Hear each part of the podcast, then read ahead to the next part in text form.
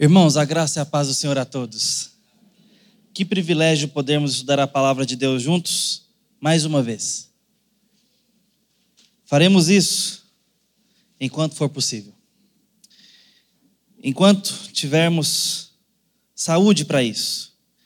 Enquanto não formos impedidos por quaisquer forças maiores.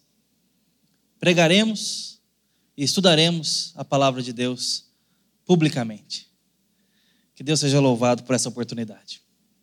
Eu quero convidar você a abrir a palavra de Deus, o Evangelho de Marcos, para o nosso estudo nessa manhã, nessa noite. É porque vai até amanhã, tá? Brincadeira. Ou não. Lá, na igreja que eu pastoreei antes de vir para cá, é o seguinte: a gente podia pregar o tanto que a gente quisesse. Só que nove horas o povo ia embora. Então, aí você escolhia. Marcos capítulo 7, queridos irmãos. Nós vamos lendo aqui a palavra do Senhor.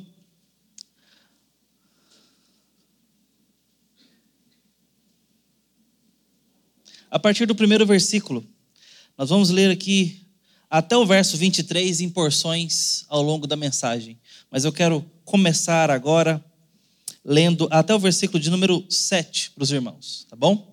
Para nós introduzirmos o nosso tempo aqui. Assim diz a palavra do Senhor.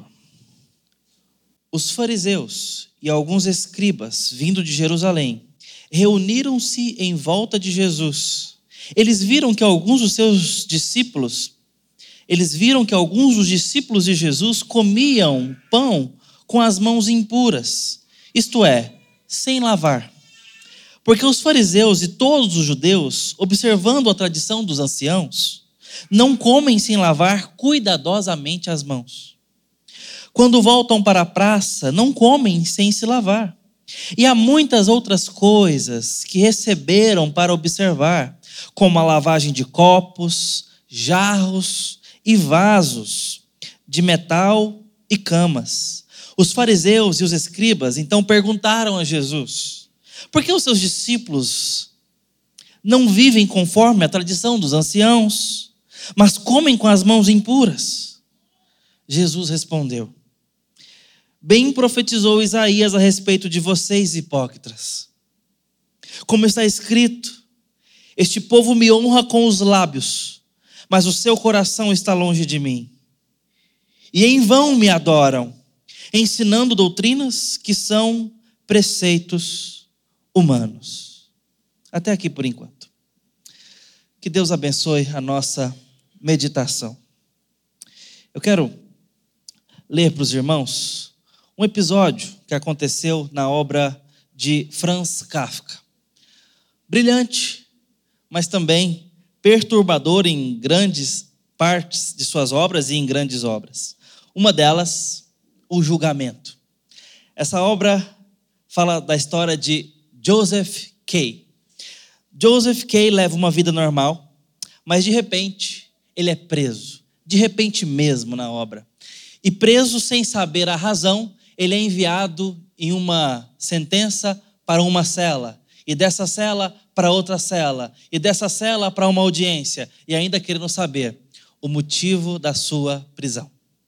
Ninguém lhe fala nada, ninguém lhe dá satisfação.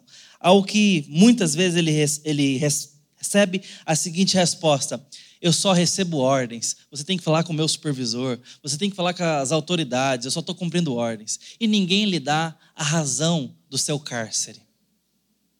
De uma cela para outra, de uma audiência para outra, de uma sentença para outra. Ninguém lhe fala a razão pela qual ele está preso. Invariavelmente, Joseph Kay começou a se perguntar: Será que é. Será por quê? Será que foi a. Será que é por causa daquela vez? Ou, ou será que é aquilo, ou aquilo outro? Deve ser. Eventualmente ele foi esfaqueado na cela e morreu. Essa é a história de O Julgamento de Franz Kafka.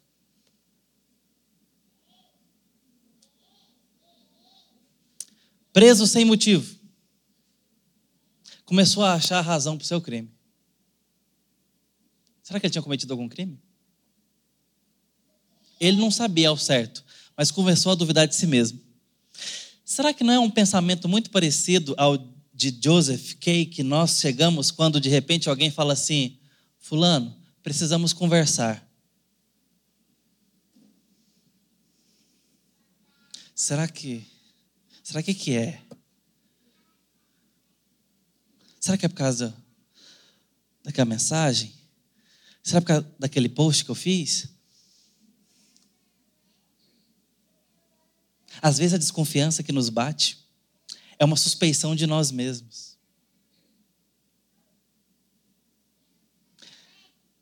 A grande verdade é que, se formos honestos, sempre tem alguma coisa errada conosco. Sempre tem alguma coisa errada, porque lá dentro está errado. Muitas vezes não é público, muitas vezes não é notório, muitas vezes não é conhecido, mas nós nos conhecemos, nós conhecemos o nosso coração.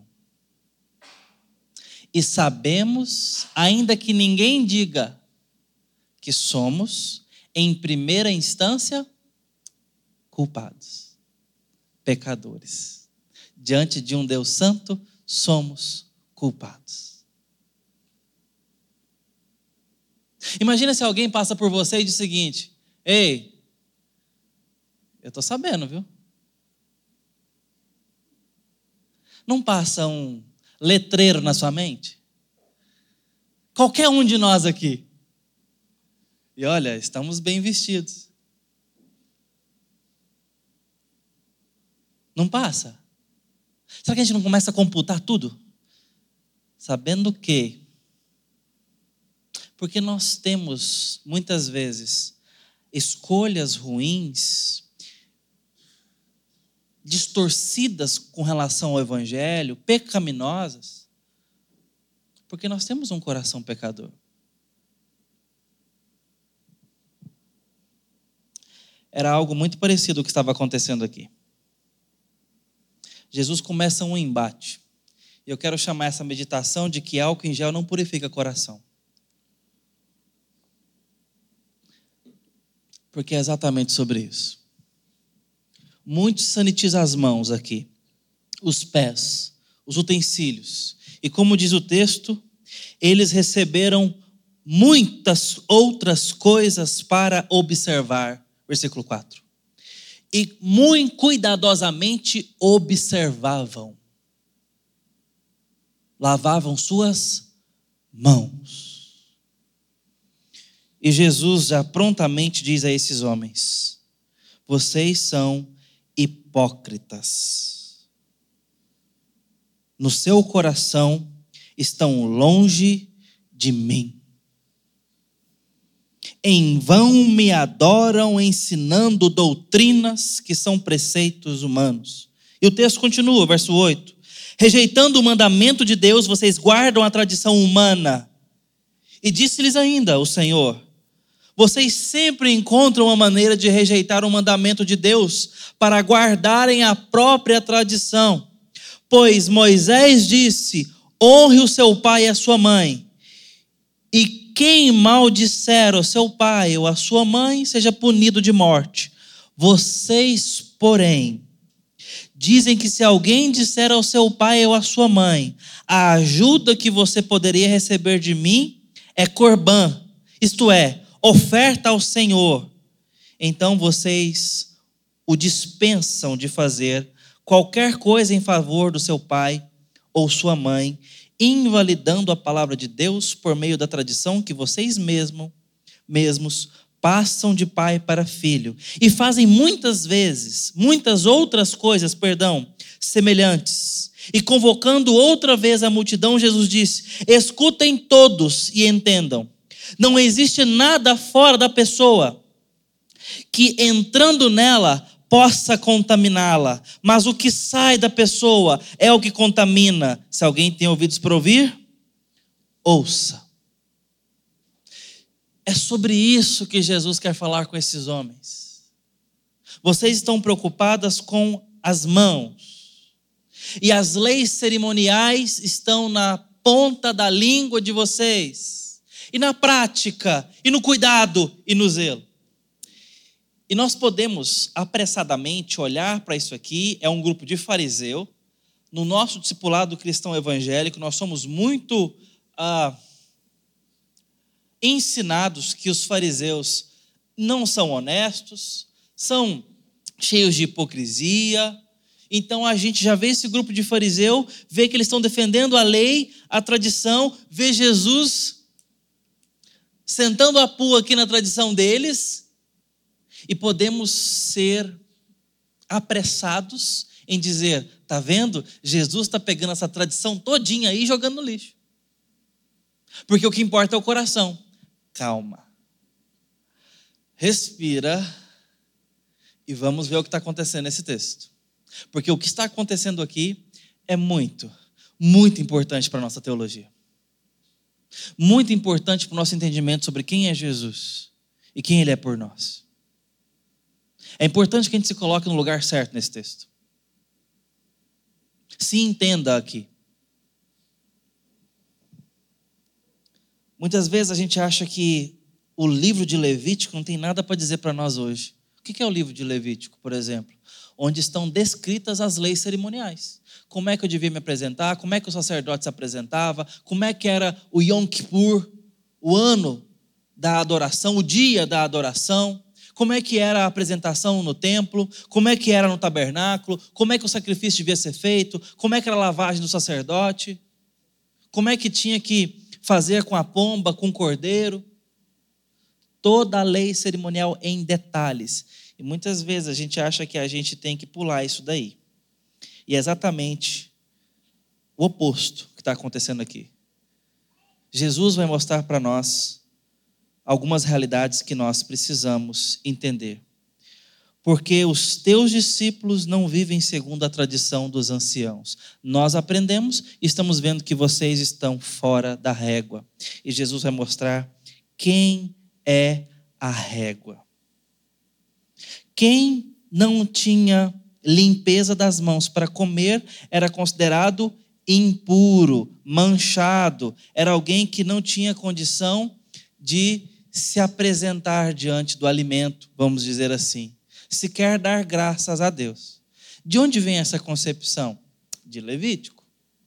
Se o ritual não fosse feito de acordo com essas leis que estão falando de leis dos anciãos, o sumo sacerdote não poderia se apresentar diante de Deus. Vocês se lembram? No tabernáculo nós tínhamos três grandes sessões: o pátio exterior, o pátio interior e o santo lugar. Santo dos Santos ou Santíssimo Lugar. O que acontecia no pátio exterior? A imolação dos animais. Era nesse lugar que tinha então o propiciatório, uma bandeja imensa onde o sangue era derramado.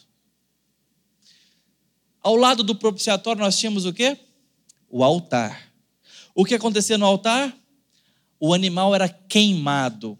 O animal imolado era queimado. E aquela carne queimada liberava uma fumaça. E essa fumaça era análoga à oração dos santos.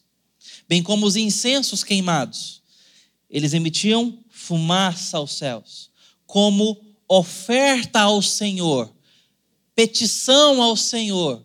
E os animais, Deus mesmo instruiu que eles fossem imolados para a oração pelos pecados do povo. Feito isso, em todo o rigor cerimonial quanto ao sacrifício de animais, derramamento de sangue e oferta no altar, agora o sumo sacerdote, ele era purificado pela água, ele tinha todo um ritual de banho, tá? Para ele poder se apresentar. Se isso não fosse feito, era considerado impuro, manchado, contaminado, imundo, e essa pessoa não poderia entrar no templo se ela não tivesse a lavagem. E o sacerdote tinha um ritual ainda muito mais rigoroso, que eu vou falar para os irmãos, etapa por etapa agora, como era feito. Mas todos tinham um processo de limpeza. Futuramente, a mesma prática do tabernáculo foi feita para o povo entrar no templo. e tinha um processo de purificação, de lavagem, para você poder entrar no templo. voltava do mercado, lavava as mãos, o texto Marcos 7 fala isso. Tinha que lavar também os utensílios, tinha que lavar os objetos, e até para se alimentar, até para se oferecer para adoração, até para andar e circular no ambiente religioso. Isso era necessário, aprendeu isso em Levítico, aprendeu em Êxodo, aprendeu em Deuteronômio. Era assim que era exigido, eles estavam agora olhando para os discípulos de Jesus e falando: está faltando algo, vocês não são dignos, vocês estão impuros. Agora, atualizando para nós hoje, parece que eles são muito rigorosos, né? Parece que essa ideia de não poder entrar no templo, isso foi instituído pelos fariseus, não, viu gente? É coisa do Senhor, ele instituiu lá atrás. Por isso que eu estou evocando aqui a ideia do tabernáculo. Parecia muito rigoroso todo aquele sacrifício, toda aquela lavagem, purificação. Era muito desconforto, era muito rigor, não é verdade? Mas se a gente parar para pensar, algumas práticas nossas hoje, praticadas desde o Novo Testamento, vão na mesma linha. Ou o jejum não é um desconforto físico quanto à alimentação, para que tenhamos o maior apetite espiritual despertado. A própria oração de joelhos. É muito comum nós termos no cristianismo a prática da oração por joelho, de joelhos. Eu já comecei a ensinar isso para o meu menino, mas do meio. Mais do meio. É desconfortável, não é? É muito desconfortável. Mas a prática de orar de joelho, ela é interessante porque nós comunicamos a nós mesmos e a quem puder acessar essa informação de que nós estamos nos submetendo ao soberano. Nós estamos nos curvando de alguém, diante de alguém que precisamos do favor. O ajoelhar se comunica isso. Mais um rigor, mais um desconforto. Não é exigido de nós isso, eu sei. Mas é o ajoelhar-se. Mas é uma forma da gente viver a oração de forma mais contundente. Agora, é exigido de nós que oremos. E orar já é submeter-se. Muita gente acha que orar é uma forma de exigência. Não, orar é submeter-se.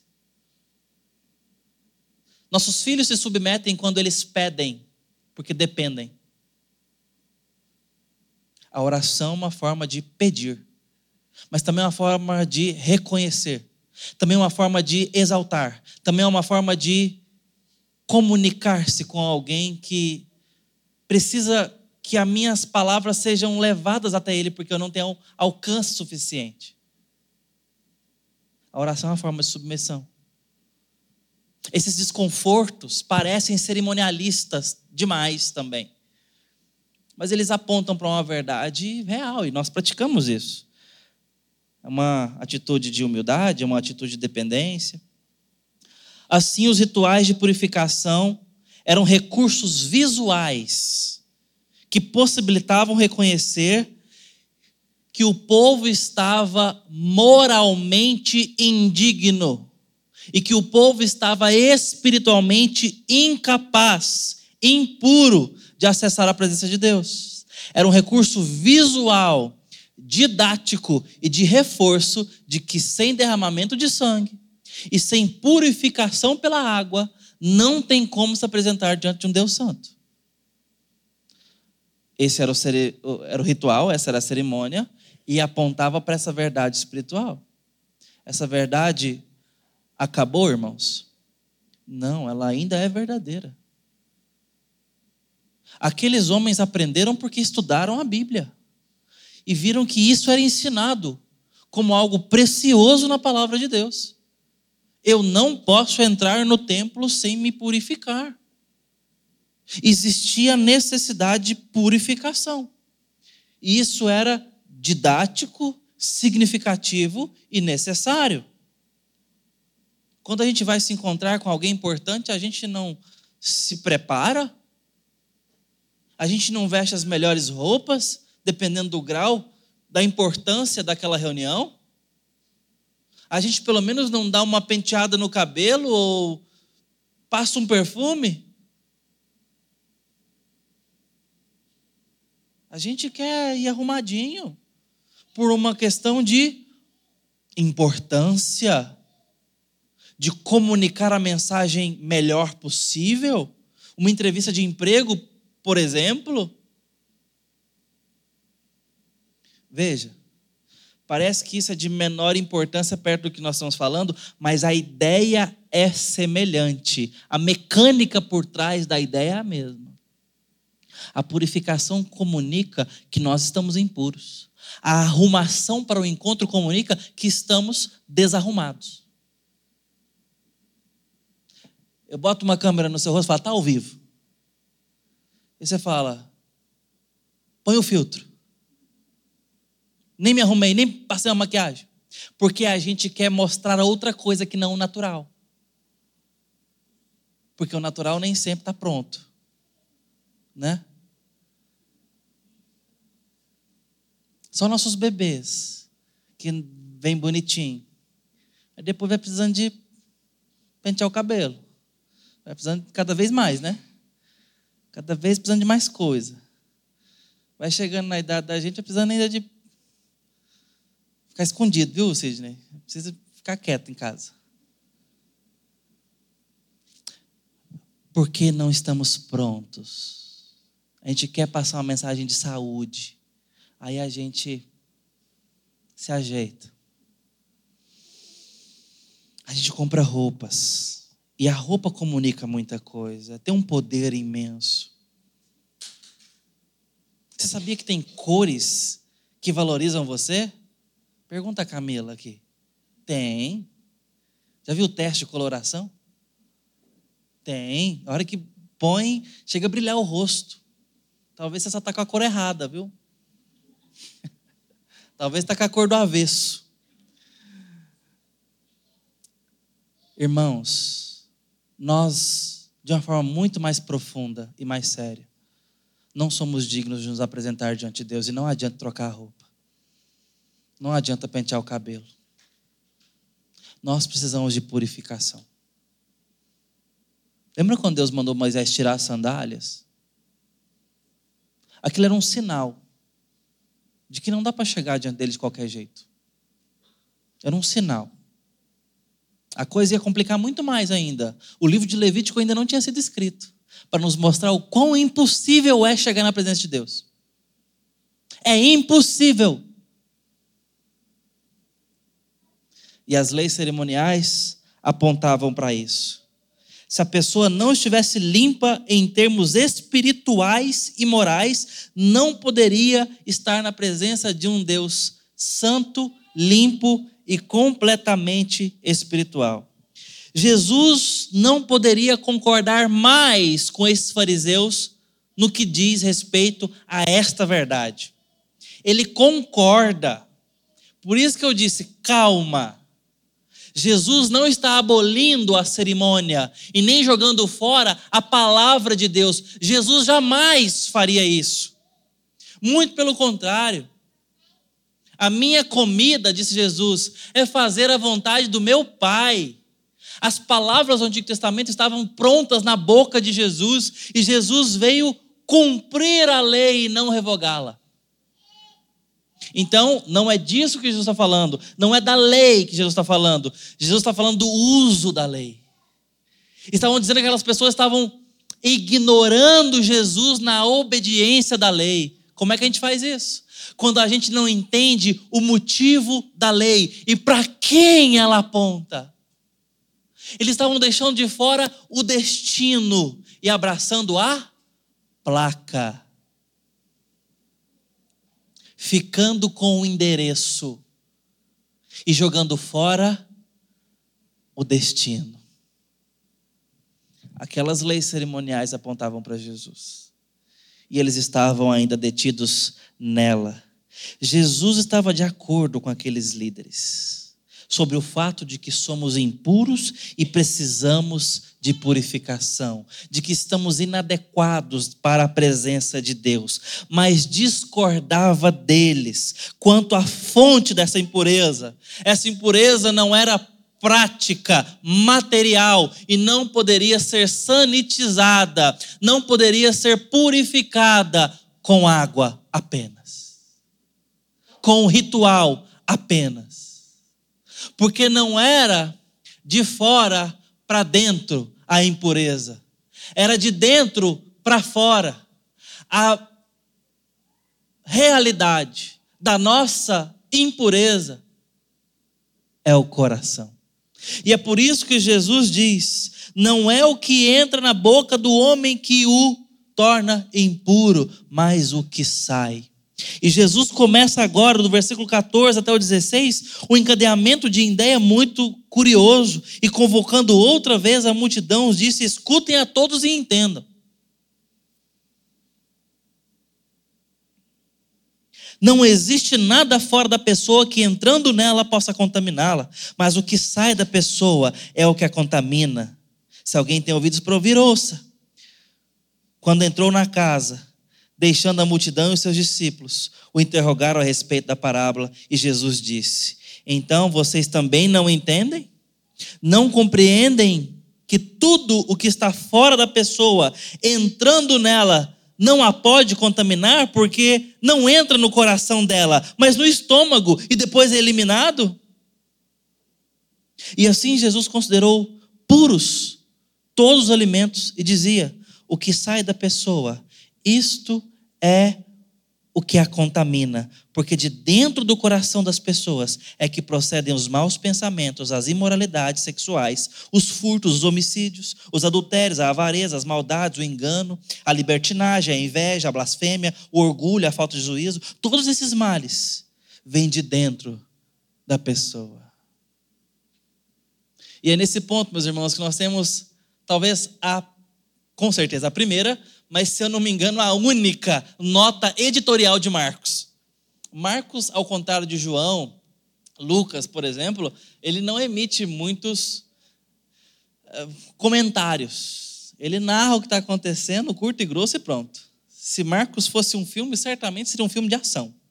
Ele está atrás dos milagres, dos sermões e dá ênfase nos chamamentos. E é isso. Mas aqui ele comenta.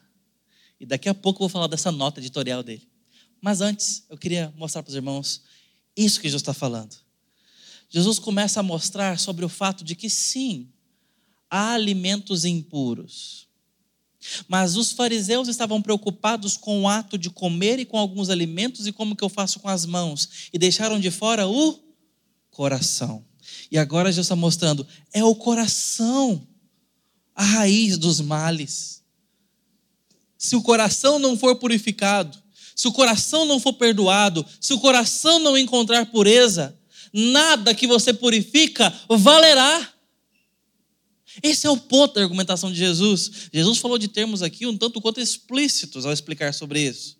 Você come, não vai para o coração, vai para o estômago. E do estômago para a latrina. É isso. Como é que isso te torna impuro? Jesus estava argumentando sobre o fato de que a raiz do problema é o coração.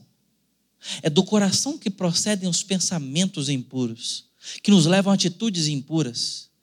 É porque o coração é ruim que nós, no fundo, sabemos que somos culpados.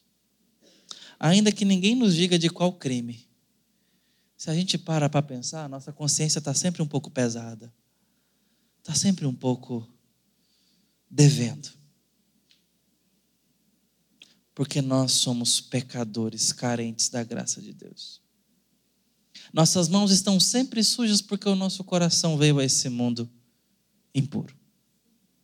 Veio impuro, está impuro. De acordo com Jesus, o estado natural do homem, do jeito que ele nasce, ele está inadequado para Deus.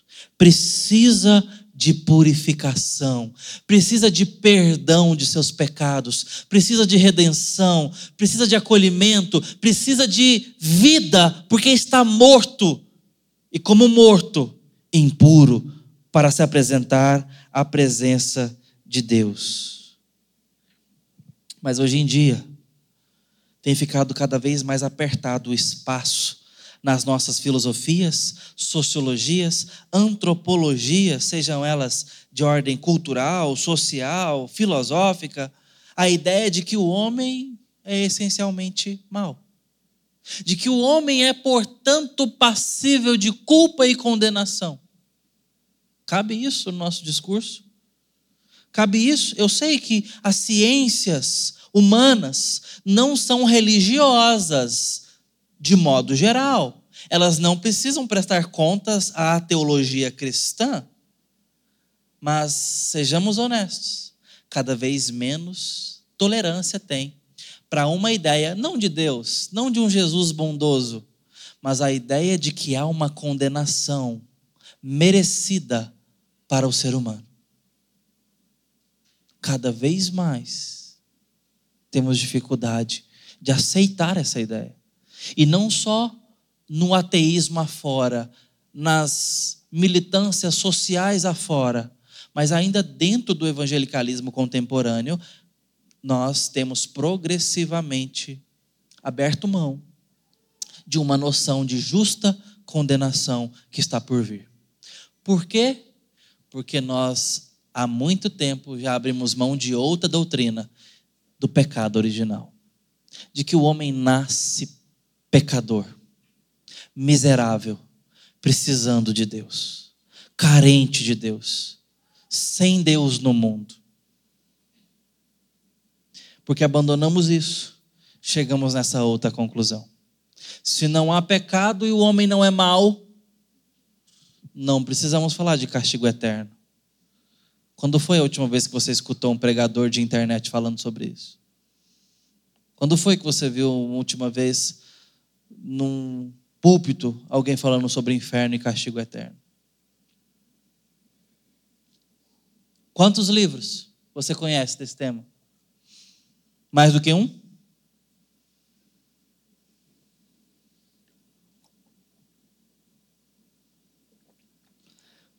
Consigo pensar em um rapidamente, e mesmo assim foi escrito há séculos.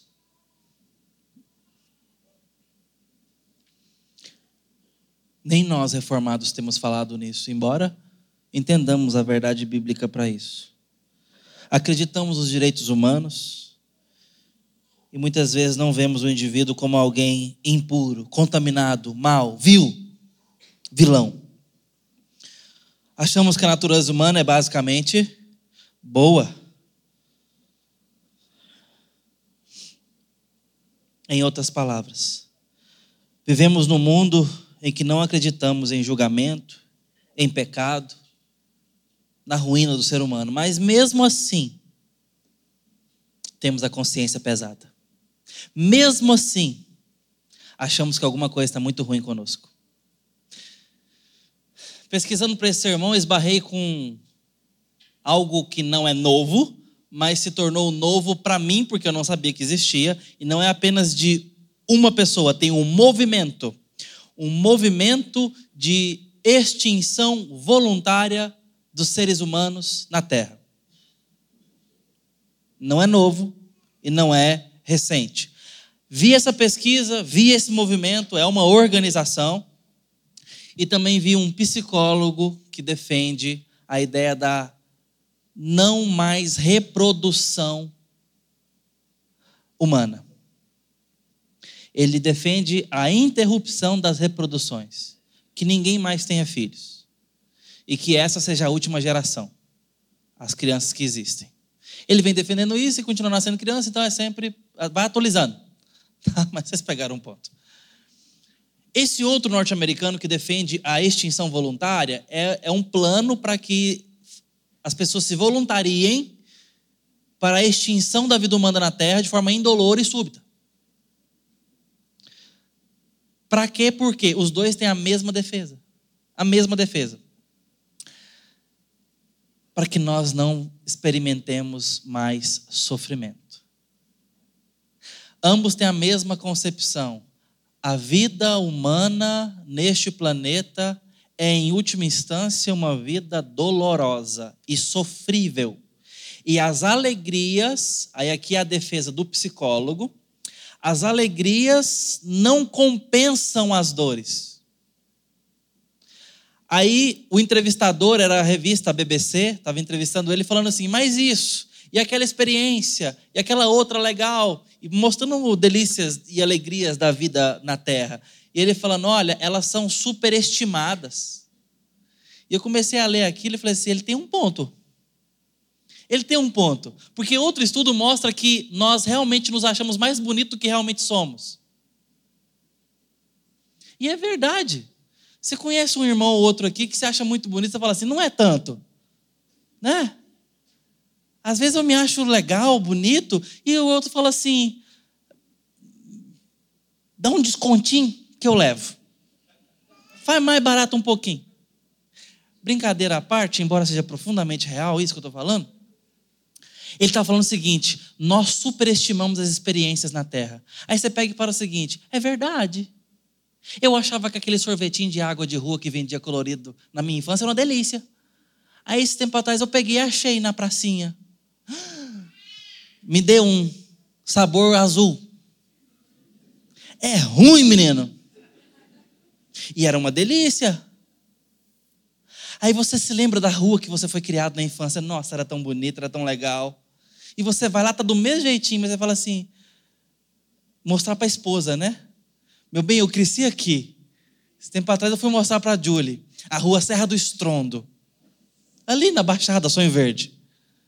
Bem, nasci aqui, vizinho da RAI, do Marcos Vinícius. Lá é verde, tem muita árvore, é assim, assim, assim.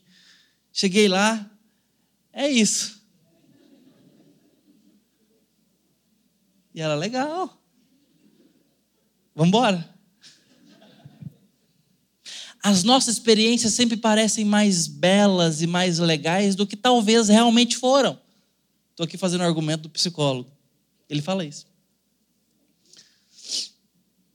Vai dando uma depressão essa matéria? Mas o fato é que tem um ponto de verdade, porque um dia alguém inspirado pelo Espírito Santo diz o seguinte: Mas felizes os que já morreram para não se ver o que se faz debaixo do sol. E mais feliz ainda do que estes, os que não nasceram, para não se ver as obras más que se faz debaixo do sol. Eclesiastes. E é o livro de Eclesiastes que vai nos dando esse peso também de um tom depressivo, você fala, não vale a pena viver. Não vale a pena colocar uma criança nesse mundo. Vamos todo mundo entrar numa câmara de gás e acabar com isso logo. Mas então ele chega no final e diz: Mas temei ao Senhor. Esse é o princípio da vida. A vida sem Cristo, que nos mostra Deus, de fato não vale a pena ser vivida e caminha inexoravelmente para uma condenação. É sofrimento aqui para mais sofrimento lá.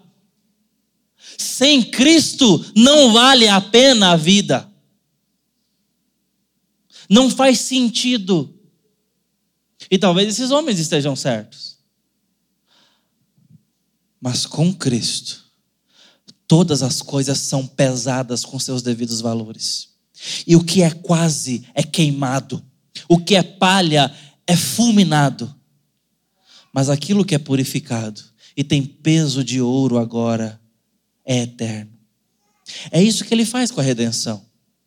Ele nos purifica para vivermos num mundo difícil, provisoriamente olhando para uma glória futura. E essa glória há de vir.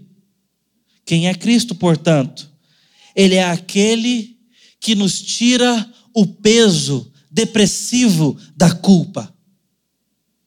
Porque ele não veio abolir ou zombar da cerimônia, da lavagem, da purificação, ele veio se fazer puro por nós, ele veio nos purificar nele, ele veio ser a propiciação final, ele veio ser a oferta final e suficiente no altar, ele veio rasgar o véu do Santo dos Santos na carne dele, como diz o autor aos Hebreus para que nós pudéssemos acessar a presença de Deus.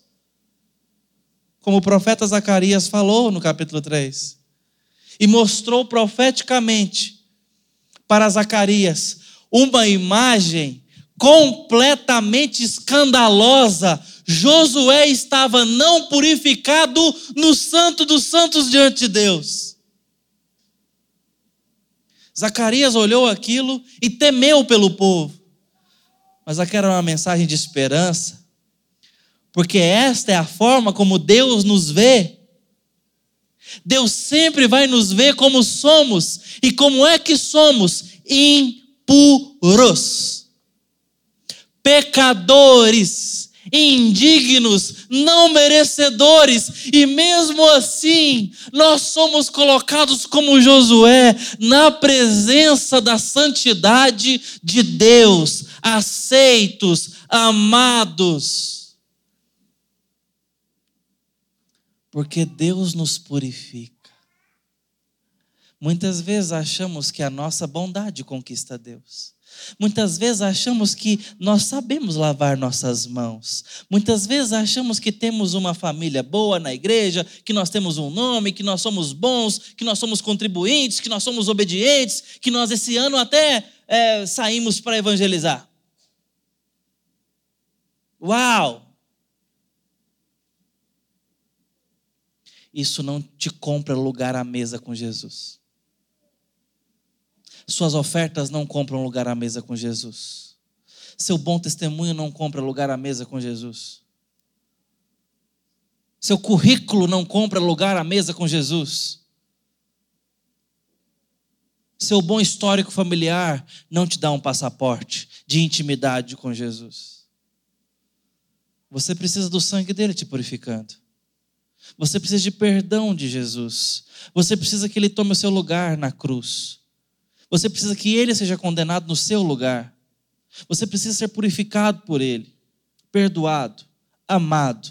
Então, nós obedeceremos. Então nós amaremos, então nós ofertaremos, então louvaremos, então adoraremos, então reconheceremos Ele, então as nossas obediências serão de fato aceitáveis para Deus. Caso contrário, ele vai dizer para nós: Esse povo me honra com os lábios, mas o seu coração está longe de mim. Em vão me adoram, ensinando apenas preceitos humanos. Essas práticas nada valem se o seu coração não for purificado. Álcool em gel não purifica coração. Nós precisamos de sangue puro de Jesus sendo vertido por nós. O que sai do homem não é capaz de o torná-lo impuro, mas ah, o que entra nele não é capaz de torná-lo impuro, mas o que sai.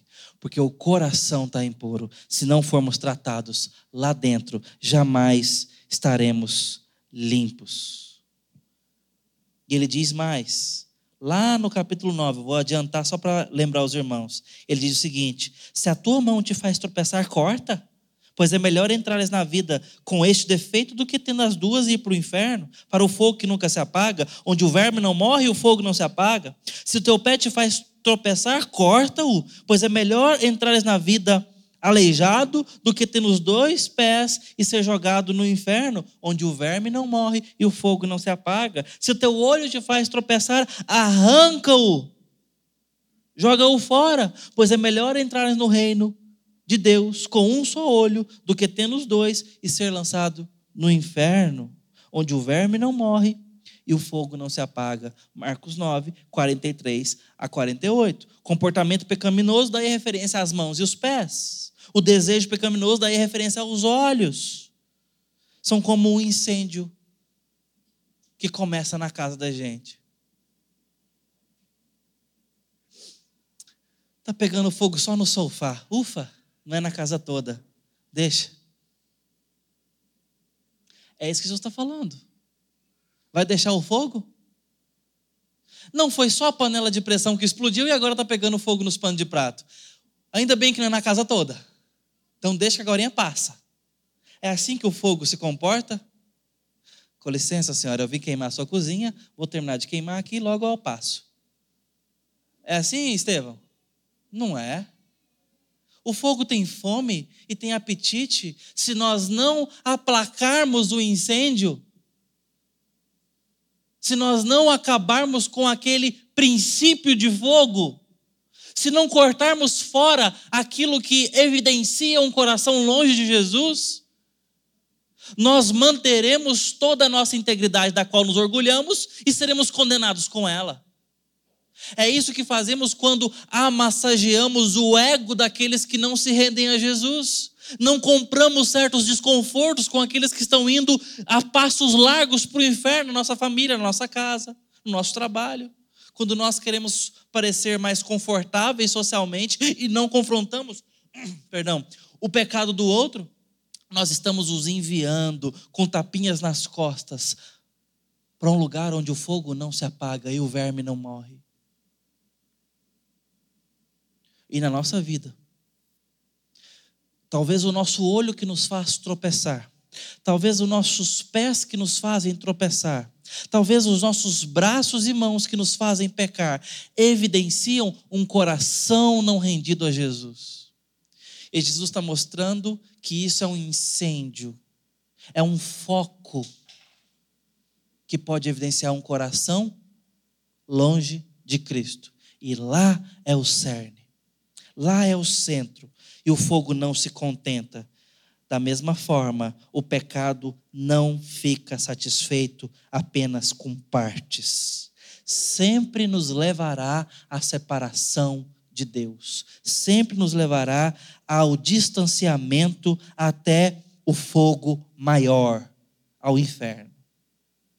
É isso que uma vida sem Cristo aponta declara e para isso que ela caminha. Mas Jesus tinha acabado de dizer que o nosso maior problema não era as mãos, nem os pés, nem os olhos, mas o coração. Mas a gente não tem como arrancar o coração. A gente não tem como lavar o coração. A gente lava as mãos e até os olhos. E esse a gente pode até arrancar. Se a gente se amarra, a gente para com alguns pecados, não é verdade? Se a gente joga o computador fora, dá para cancelar alguns pecados, não dá?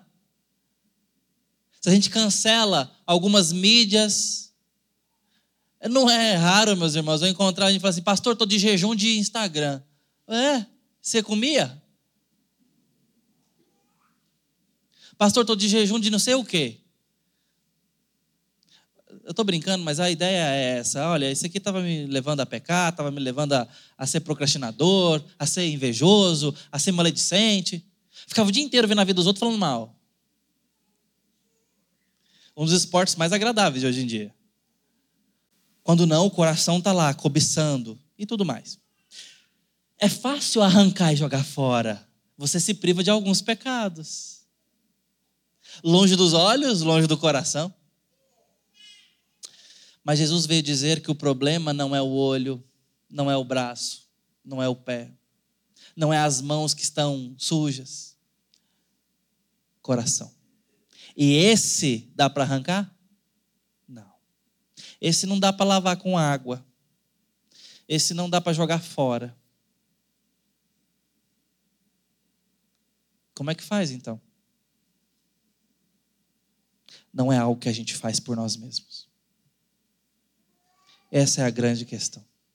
Jesus veio ensinar aqueles homens o fato de que eles não reconheciam Jesus. Esse era o ponto. Vocês estão craques para lavar a mão. Sabem toda a cerimônia. Mas essa cerimônia aponta para mim. Eu vim cumpri-la e vocês estão me deixando de fora. É isso que Jesus disse em Apocalipse, quando diz: Eis que estou à porta e bato, se alguém abrir, eu entrarei e cearei com ele. Ele estava falando com a igreja.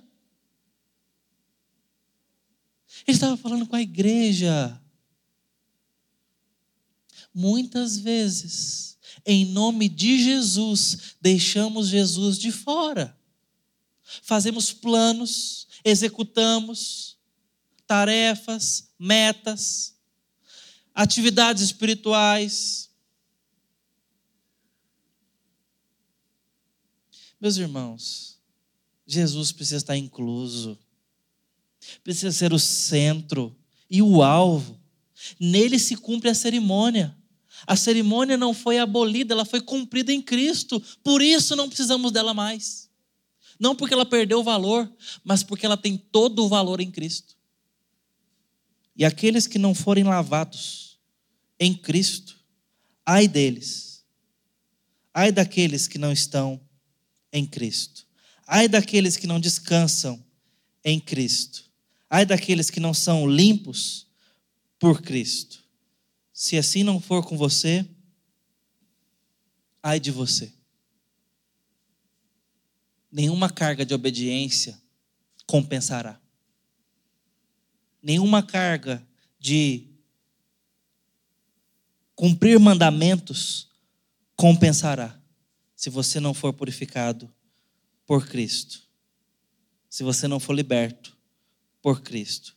E ninguém está imune ninguém está livre.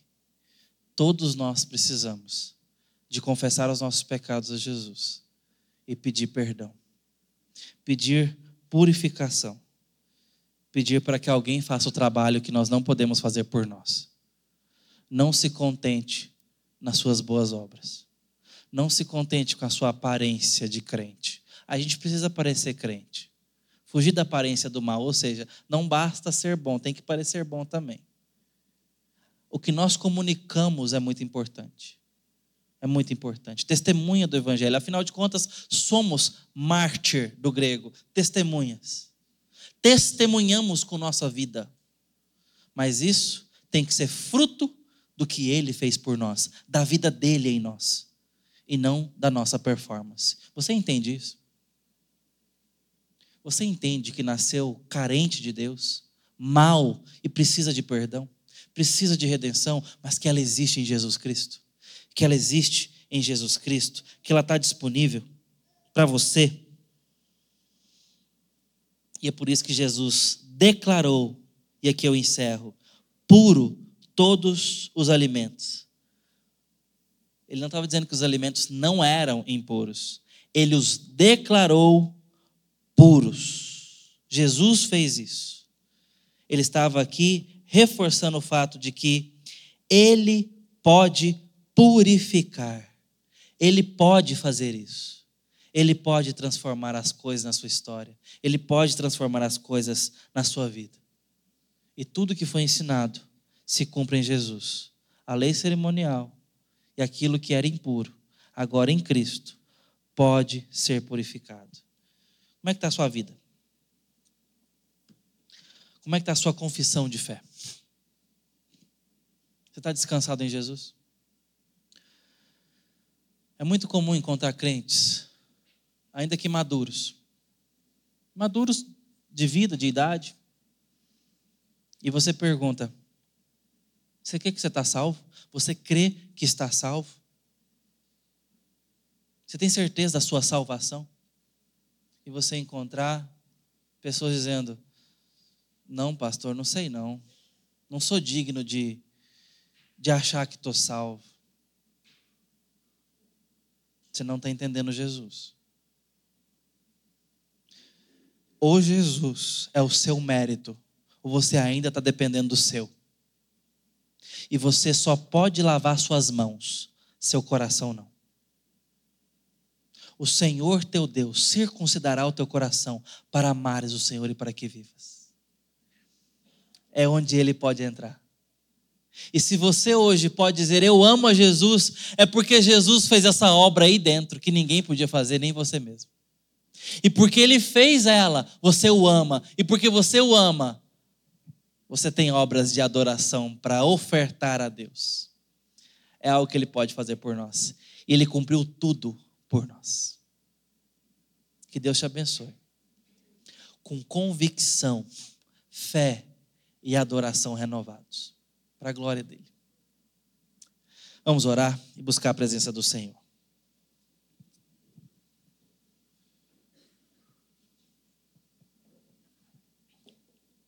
Ó Deus bendito, na tua presença nos colocamos de uma forma humilde,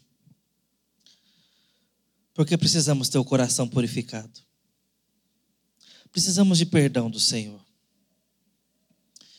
E nessa ocasião, se alguém precisa entregar a sua vida ao Senhor, eu te peço que haja nesse momento convencimento do coração, que o Espírito Santo lhe abra o entendimento e convença de que as nossas boas obras nunca nos salvarão. Apenas a boa obra de Jesus Cristo, que nos amou quando nós não te amamos, quando nós não o amávamos, quando nós éramos inimigos, enquanto não dedicamos amor ao Senhor, o Senhor nos conquistou. E nesse momento o Senhor está disponível para a salvação.